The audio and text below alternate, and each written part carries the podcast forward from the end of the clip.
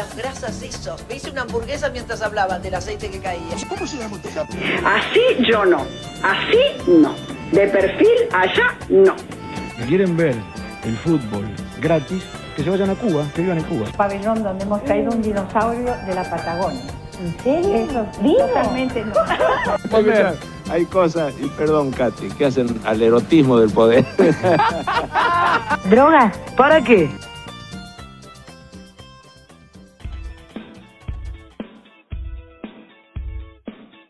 ¿Qué tal, mis amigues? Bienvenidos y bienvenidas una vez más a este ejercicio de la memoria que se llama Archivo, Pizza y Champán. No quiero perder un segundo más en presentar a mi amigo, mi compañero, el crack, el único, el rey, Juan Segundo Quiroga. ¿Qué tal? ¿Qué haces, loco? ¿Cómo va esa energía tan arriba que vos siempre tenés? Y sí, es así, es como vos decís, un auténtico ejercicio de la memoria pasado por agua y falopa. Y agregaría también con mucha comprensión, mucha compasión, mucha ternura, escuchando siempre todas las voces. años para cachito. No, no paro nada. No tengo por qué parar. No paro, viejo. ¡Sos mentiroso! ¿Quién te cree que sos? ¡Mentiroso! El dueño de la verdad. ¡Sos ¿de dónde mentiroso! saliste? Callate, Preguntale a payaso. Apa, pero qué arriba que arrancamos, por Dios. Se nota que vamos a hablar de fútbol hoy, ¿no? Pero me pasa igual que hace un par de capítulos, siento que esto ya no es tan noventoso, ¿no? Siento que ya pasamos la barrera de los 90, esto ya es más de los 2000. Pero claro que sí, Mastercard. Es uno de los momentos claves de esa década. Uno de esos instantes de la televisión que pasaron a ser vocablo popular. Estamos hablando del inmortal payaso mediático de Fabri a Pagani. Sí, sí, me acuerdo bien, el menotista número uno, Horacio Pagani, contra el gran fan de Bielsa, el compañero Alejandro Fabri.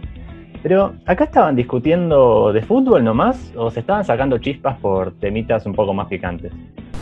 Convengamos que esto que planteó Leo al comienzo, esto yo a mí me ha tocado vivirlo en Clarín, donde no se podía hablar mal del seleccionado de Menotti. Mentiras. No, no es mentira. Es mentira. Yo estaba en Clarín. Está mintiendo, Bueno, no despiadadamente está mintiendo. No miento. Y no te permito que mienta porque yo era jefe ahí. Bueno, yo fui súbdito tuyo Claro. y un día te dije que el equipo donde salte casi me echaron del diario. Ahora, si no te el ¿te idiota, echaron del ¿eh? diario a vos? Me echaron, sí, después me echaron. Porque echaron era por aumento de sueldo. pero por otras otro tema.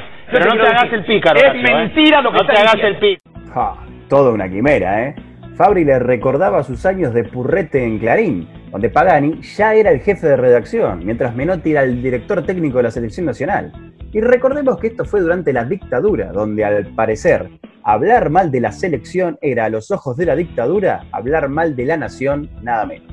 A lo que luego, ya en democracia, varios periodistas se animaron a contar, como en este caso nos cuenta la inconfundible voz de Eduardo Aliberti. La, la- la circular que prohibía criticar al mundial, que Sí, bueno, bueno. Y había estallado la polémica sobre el estilo de juego de la selección argentina. Era el mundial. Y aparece eh, un memo que se pega en todas las paredes. Siempre nos acordábamos de esto con Néstor Ibarra. Y yo me acuerdo que laburaba en Radio El Mundo con ese memo delante, que decía, firmado por el Departamento de Asesoría Literaria, de Radio El Mundo en ese caso, recordaba a todos los conductores eh, de programas y personal periodístico, decía, eh, que queda terminantemente prohibido cualquier tipo de crítica a la organización del Campeonato Mundial de Fútbol, al director técnico de la selección argentina, César Luis Menotti, y al estilo de juego de la selección argentina.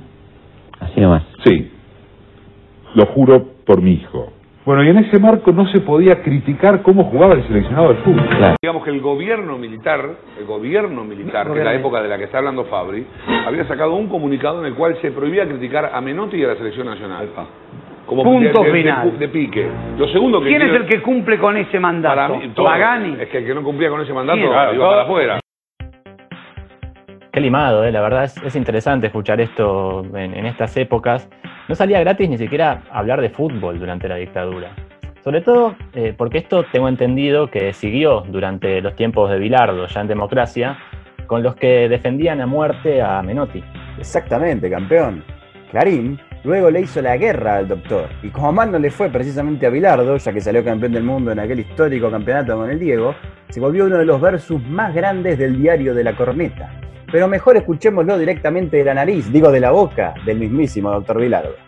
Carlos Salvador Vilardo, desde la pantalla de Canal 13, destrozó a Clarín Deportivo. Ya estoy harto, me cansé, porque el AFA le hace caso a un periódico importante, como es Clarín. Y entonces, como esto Clarín, Clarín Deportivo, ¿eh? escuchen bien, ha nombrado los últimos técnicos de selección de que me fui. Y mientras Grondona, y mientras los miembros de AFA, y mientras el comité ejecutivo de AFA le siga haciendo caso a Clarín, el fútbol argentino va a la ruina. Caloy estuvo muy bien porque me pegó con Clemente durante dos años, cuando salimos campeones paró, lo Caloy, a Caloy. Yo vengo discutiendo con la gente de Clarín, porque influye, con el señor Pagani, con el señor Vicente, con... Yo estudié Clarín, estudié Clarín, ¿eh? Estudié Clarín ocho años y estudié medicina seis. Sé más de Clarín que de medicina. Eso, No ¿eh? entiendo, no entiendo. ¿Qué es estudiar? Estudiaba. ¿Pero qué es estudiar? La coma, la letra negrita, la chiquitita. Qué personaje lindo, Bilardo, ¿no? la verdad, un adelantado. Pero bueno, digamos que también tiene sus dichos polémicos. Como decía Mussolini en una época, hace 14.000 años. Un fenómeno el Totor. Y sí, acá tanto exageraba un poco en sus ideas, pero levantó las banderas cuando había que levantarlas. Menotti siempre se dijo en cambio un hombre de izquierda sin partido, y jamás hizo mención alguna a toda la situación incómoda con el Mundial y a esa relación tan cercana que tenía con Clarín. Y en épocas en donde básicamente estaba prohibido que lo criticaban, eh, no me extrañaría que él mismo se hiciera eco también de todo ese poder. En esa época, con el bilardismo y con el menotismo había ideologías, esto que estás marcando, diferencias futbolísticas. Los que estaban de una manera embanderados con Menotti no veían nada bueno el equipo de Bilardo. Y viceversa, no era solamente lo de Menotti. Eso pasaba. Yo creo que y los técnicos consideraban enemigos a periodistas, a él lo consideraba enemigo la gente del bilardismo y a gente del, del bilardismo lo consideraba enemigo Menotti. Yo estuve en una conferencia de prensa donde Menotti echó a Adrián Paenza de la conferencia, por ejemplo, porque que- decía que no era periodista. Pero claro que sí. Y hace también al trasfondo de la precarización que ha caracterizado siempre al gran diario argentino. No, vos no corregías pelea de boxeo, Horacio, dale. Déjame de bromar, Horacio, dale. No hablemos más. No aclaremos que oscurece, Horacio. armada. Sí, pero evidentemente no era una buena relación de antes. Hay No, una historia porque- además gremial después de esa historia que cuenta Fabri. Fabri Claro, fue una- lo echan de Clarín por Hubo un gente que gremial calle, también. claro. Ah. Por reclamar. Eso no, no se pudo. No Así que no mientas. Habría autocensura No mientas. entonces. Se censuraría, vos te censurarías solo. Estoy, la verdad, conmovido con toda esta data, con todo este archivo. Por lo que veo acá, nadie, pero nadie es inocente. Yo la verdad supongo que todo esto habrá sido central durante los 90, el tema bilardismo versus menotismo, los dos campeones del mundo en actividad y la lucha por la ideología futbolera. Ideal para una década en la que se buscó por todos los medios bloquear el debate político, el económico y el social, donde las grandes dualidades igual seguían a la orden del día, entre menemismo y dualdismo, falopita y coquita, pilardismo o menotismo. Es que para nuestros protagonistas de este capítulo no fue un suceso más, sino quizás el gran suceso central en sus vidas. El tipo que me, me- Yo, cuando el Flaco empezó a laburar en la selección o en Huracán, yo decía, este es el tipo que nos representa. Él representa la idea. Yo hablaba a él y me parecía como que hablaba yo. Pero él reconoce que Menotti es clarinista y no Clarín es menotista. No, no, no reconocer. No reconoce. No reconoce, no. Menotti no reconoce, pero de todas maneras, este, nosotros le dimos un apoyo verdadero, pero sincero a él en el Mundial del 78 y antes también. Horacio, ¿el lío con Bilardo fue más allá de la pelota? No, el lío con Bilardo fue porque él se enojó por, por, por la pelota, ¿no? Porque, pero cuando se hizo cargo de la selección, después que se fue Menotti, él tenía desconfianza, desconfianza porque nosotros defendíamos a Menotti. Y cuando hicimos la primera reunión, dijo, ustedes son amigos de Menotti. Digo, pero Menotti no es más el técnico, el técnico sos vos. Así que decime cómo formarías tu equipo para... Empezó a marcar alguna diferencia de cómo es su característica tacticista extremo. Y dije, bueno, Carlos, digo, vos haces tu equipo, nosotros tenemos un año de tiempo para que armes el equipo que quieras y, y después cuando termine, si nos gusta lo apoyamos y si no nos gusta lo criticamos, pero tampoco ni la vida ni la muerte. Los periodistas no cambian, no cambian a los, nada, la, la dirección de nada. Y sin embargo él se dio cuenta cuando jugaba el equipo, yo fui a dos partidos, uno a Asunción y otro a San Pablo, y me mantuve en, la- en lo que habíamos acordado, de que recién empezaba.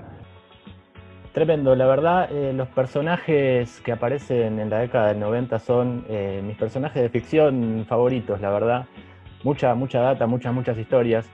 Dejemos entonces, después de escuchar todo esto, eh, como siempre, que el público termine por dar su opinión y agregar eh, palabras a todo esto que estuvimos contando. Yo bancaba mucho a Bilardo, hasta ese día que lo eligió a Maradona para ser técnico de la selección y nos comimos seis con los bolivianos. Ese día, ese día Bilardo me demostró que él también es un falopiero drogadicto. Saludos, Fernanda de Palermo. ¿Cómo va? Soy Juan Carlos, me encanta el programa y quería decir que tengo un blog y un podcast justamente sobre este tema todos los jueves. Por eso quería aportar que si bien yo siempre me identifiqué con el intelectualismo menotista, que Darío Stanschreiber sea tan pero tan bilardista me hizo desconstruir todo. Un abrazo afectuoso. Ah, bellísimo como siempre. Esa voracidad del público me hace recordar en todo momento a los 90. Por eso aprovecho para decirles que además de grabar esto en su videocasetera y poner los cassettes correspondientes, vayas también al Instagrammer y al pajarito del Twitter. Y creo que hay Facebook también dando vueltas por ahí. Y pongan todos los likes y me gusta que tengan que poner. Estás ayornado, Ray, vas aprendiendo. La verdad, ¿cómo, ¿cómo me gusta hacer este programa con vos, mi amigo Juan? Pero como siempre, todo lo que empieza, todo lo que uno disfruta, en algún momento tiene que terminar. Esto ha sido todo por hoy. El placer es todo mío, champion. La verdad ha sido un placer como siempre. Gracias por estar y sigan mirando al cielo, que están lloviendo estrellas, con pizza y champán.